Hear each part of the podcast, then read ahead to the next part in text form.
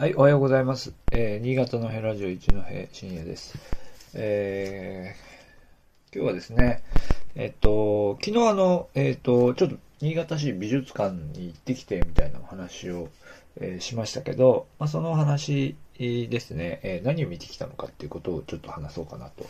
思って準備してきました。えー、無言館っていうんですね、えー、あの、施設があって、まあ、そのもの、そのものズバリのタイトルの作品展が今、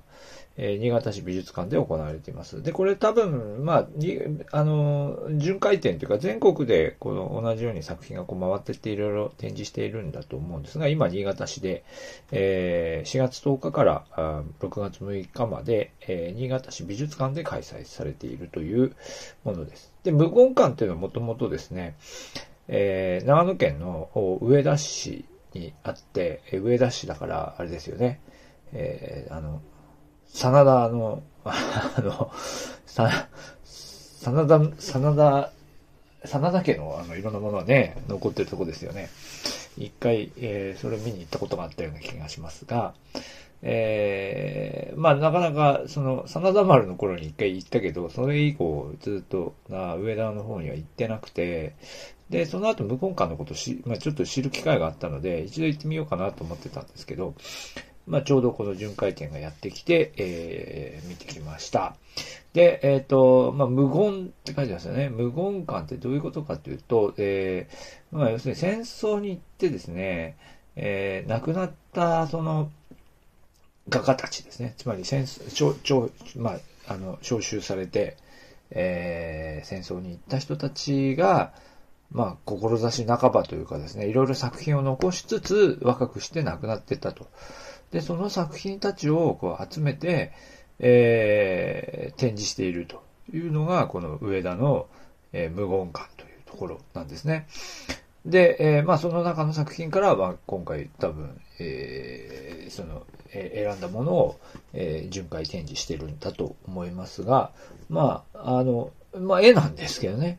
絵なんですけど、まあお一人お一人が、まあどこでどのようにして亡くなっていったかっていうのが書かれていて、まあこれはあの、戦争のね、いろいろその、えー、兵士たちがどこでどのように亡くなっていったかっていう話をいろいろ読んでいくとやっぱり出てくるんだけど、まあみんなね、あの、華々しく戦争で死んでいったのか、というと、まあそういうわけでもなく、いろいろなね、訓練中のこう事故で亡くなった人とか、あとまあ戦病死っていうのはやっぱり多いですよね。えー、ので、まあいろいろなパターン、本当にあの、えー、その南方でこう上に苦しみながら亡くなっていった人もいるんだと思うし、えー、まあその人たち一人一人の、まあなんというか最後というのがあったんだなということも、こう一緒にこうあの語られつつ、同時にその人たちが日本にいる間に、その、えー、絵を学んで、そしてどのように絵を描いていったのかっていうことがこう想像できるようなもので、なんか単純にこの作品を見、見、見て、まあ、単純に作品を見ればいいんだと思うんですが、そこにそのこう情報が加わってくると。まあそういうようなものですよね。そういう作品展だったなと、えー、思います。まあ、まあ私もは、は割とそういう見方をする方ですけど、今回は特にそういうふうな、えー、ことですよね。えー、で、あの、いろいろこう、エピソードが書いてあるんですね。まあ、ここの今背景に入れた、あの、何ですか、今回の、あの、こう、チケットに入ってる絵もそうなんですけど、やっぱりこう、家族を描いているものとか、あと、ま、女性を描いているものをこう、まとまってて、まあ、いわゆるラフ像みたいなのとかもまとまってたりしてですね、やっぱりこう、人間を描いているものというのが、えー、なんというか、その人の、こう、生への、こう、なんというか、気持ちというのを非常に、えー、強く感じさせるものであったりしますし、まあ、あと、まあ、当然、兵士ですから、女性や男性ですからね、えー、当時の兵士は男性ですから、女性を描くということもまた、えー、その人のその思いというのが、え、なんとか非常にリアルに感じられていて、えー、まあ、書いているのは、あの、妻だったり、妹だったりするらしいんですけど、えー、その、こう、その姿を描いているというのもありました。それからもちろん自画像というのがあってね、自画像というのも結構普通に写真を撮ると、写真っていうのも結構ね、一瞬展示されたりするんですけど、写真ともまたちょっと違うような、えー、ものでしたね。で、まあ当然その人たちのエピソードもいろいろこう書いてあったりしましたし、あとあれですよね、あの、わずかながらやっぱりこう、あの、戦地で描いた絵っていうのも残っていて、まあ、これはどうやって帰ってきたのかなとかいろいろこう思ったんですけど、こう帰ってき、帰って、その戦地で帰ったこう南方でのね、いろんな風景が描かれてるものもわずか残っていて、まあみんなこういうのね、やっぱ描きたかったし、描いた人もいるんだろうけど、戻ってきたものはわずかなんだろうな、みたいなことも少しこう想像させられるところですね。で、あとこう、エピソードとしては書きかけで書き、書きかけで出てったみたいな すごいなと。ね、やっぱりそこまで、え、でも書きかけで、書きかけで出ていったというよりは多分最後の最後まで、まあ、書き続けたかったんだというふうに解釈すべきなんでしょうけど、えー、まあそういう作品でしたね。で、あと、あのー、そうですね、いろいろ紹介されてる中では、あのー、あれですよね、えー、家族団らんの絵って、えっ、と、家族っていうタイトルの、えー、ちょっと検索すると出てきますけど、伊沢、伊沢博さんっていう人の、えー、家族っていうタイトルの、えー、絵が描いてあって、まあ、なんていうか、あの、リビングでみんな椅子に座って、なんか、あの、みんなゆったり過ごしているみたいな絵があって、これはなかなか面白くて、えー、これ全部空想だっていうんですよね。えー、で、なので、こう、絵を見てるだけではなかなか気づかないんですが、やはり、こう、えー、当時の日本で、えー、要するに美大に送ってですね、絵を勉強させるなんていうのは、まあ、まあ、田舎の人からすればとんでもない贅沢なことで、えー、で、なので、まあ、伊沢さんは、えー、栃木で生まれたそうですが、まあ、農村から出て行って、まあ、美術の勉強するというのは、もう家族を挙げて送り出す。で、そのための学習を工面するのがものすごく大変で、みたいなことは本当にああったというか、そういうケースがほほとんどなんでしょうかね。えー、で、まあそういう状況だったので、とてもじゃないけど、そんな一家団らんで、えー、リビングで楽しく過ごしてみたいな、そういう家ではなかったんだけれど、えー、いずれみんなでそういうふうに暮らしたいなという思いを、まあ、込めて描かれた絵だと。まあそういう説明でしたね。でもいずれにせよその、まあお金ある人であれない人であれ、いずれにせよその美大に進学させるというのは、やっぱり当時の社会の中においては、今もまあ、今もそうですけどね。それなりにやっぱりこう、えー、家庭環境に恵まれた人でないと難しい、えー、ことであったし、えー、そういう背景もあると。で、その人たち、つまりその家族を挙げて送り出されていった美大の人た、美大出身の人たちが、その後結局、その筆を折るわけじゃないけど、筆をこう、まあ、半ばにして戦争にこう連れて行かれるっていうことの、こう、なんていうかな、無念さというか、うん、不条理さみたいなのも、まあ、同時に感じられるという作品ですよね。で、あの、この頃の、その、えー、社会情勢みたいなね、あの、いろいろ見ていくと、226事件の話とかでもよく出てきますけど、えー、その、要するに、お金がないから、一方でね、お金がないから軍隊に行くみたいな。まあ、あるわけですよね。で、だからその職業軍人の人たちっていうのは、意外、あの、結構その、農村の貧困問題、えー、なんかに対しては、対して非常にこう、あの、なんていうかな、えー、まあ、思いが強いわけですよね。で、それがこう、226事件みたいな。あの、につながっていく政治の腐敗とかそういう、その、えー、中央にいる権力を持ってる人たちの腐敗に対する、こう、憤りみたいにつながっていくわけですし、まあ、戦争の、まあ、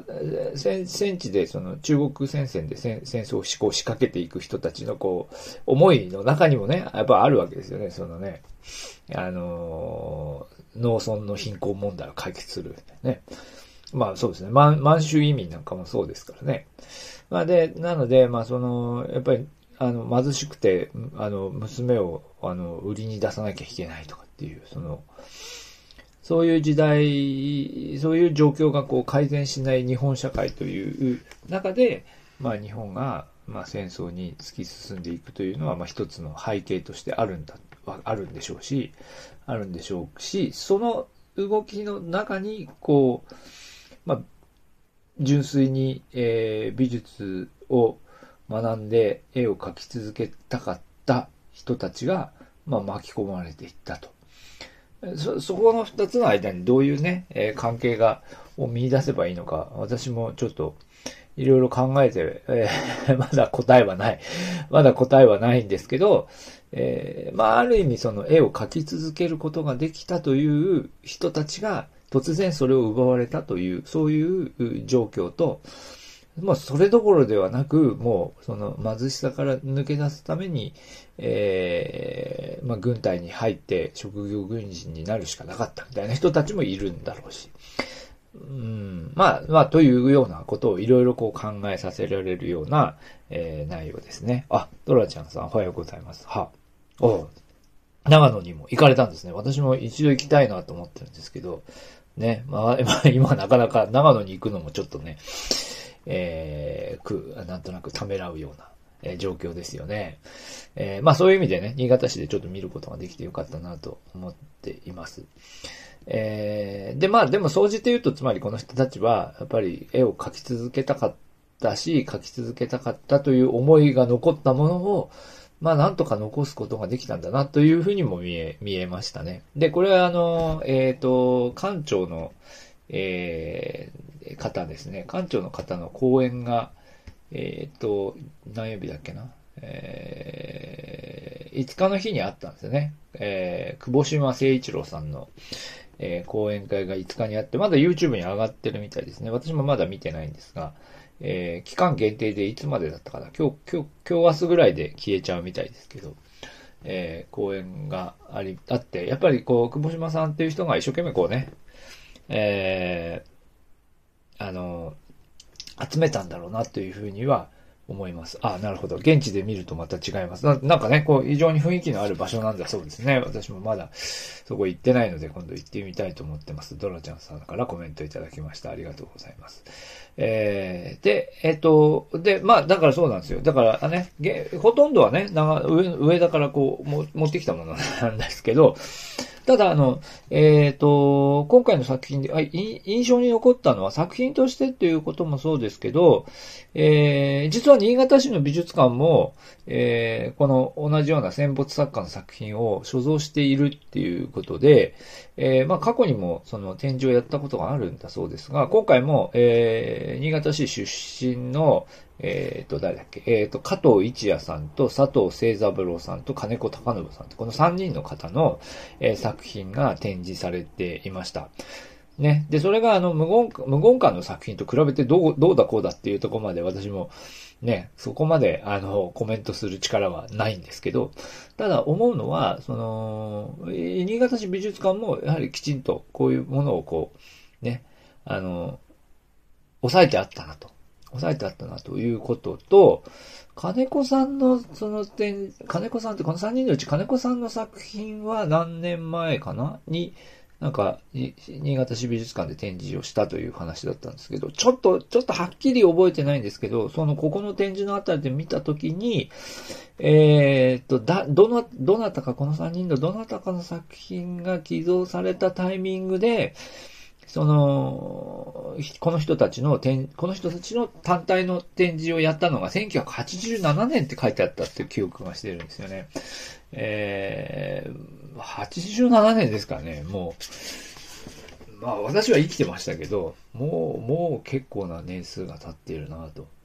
まあ、そう考えると、ね、やっぱり美術館っていうのの、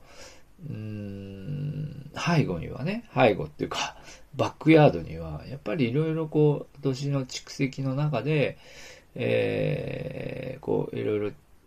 時の流れの中で蓄積されている作品群っていうのがあって、まあこれをこうね、あの美術館のあの学芸員の人たちが小出しにしてきてると。小出しにしながら作品展をやっていて、だからやっぱりこう、美術館のこう、所蔵しているっていうところの役割というのも改めてこう感じさせる思うので、ね、やっぱりこの今のね、設置がない世の中の中で、やっぱりなかなかこう美術館っていうのも短期的に、まあ利益を出すじゃないけど、利益なり効果なりを出せと、えー、いうことを言われがちだけど、やっぱりこう、なんとかそういうこう、なんかアーカイブしていく場所としての役割というのをもう少し社会的に正当に評価していく必要もあるよなと思いましたし、まあでもそれは、それはそうと、でも1987年からもし、もしこの作品群が一度も外に出てくることがなかった。いや、で一度もってことはないと思うんですけど、なかなかこうまとまって出てくることがなかったということなのであれば、それはそれでまたなんかいい方法はないものかと。ね、無言感ってずっとね、こういうのをずっと作品展示してるわけですからね。えー、そういうことはできないものかなということも少しえー、思いました。まあ、というわけで少しその、なんというか美術館の、えー、役割と、えいうものも、えー、いろいろ考えたところです。はい。えー、ドラちゃんさん非常におすすめということですね。無言感の雰囲気がまた独特なんです。そう、そうみたいですね。はい。あのー、ね、じゃ、なんで上田に作ったのかっていうのもね、ちょっとまだ勉強してないんですけど、えー、どういう意味があったのかなというのもわからないんですが、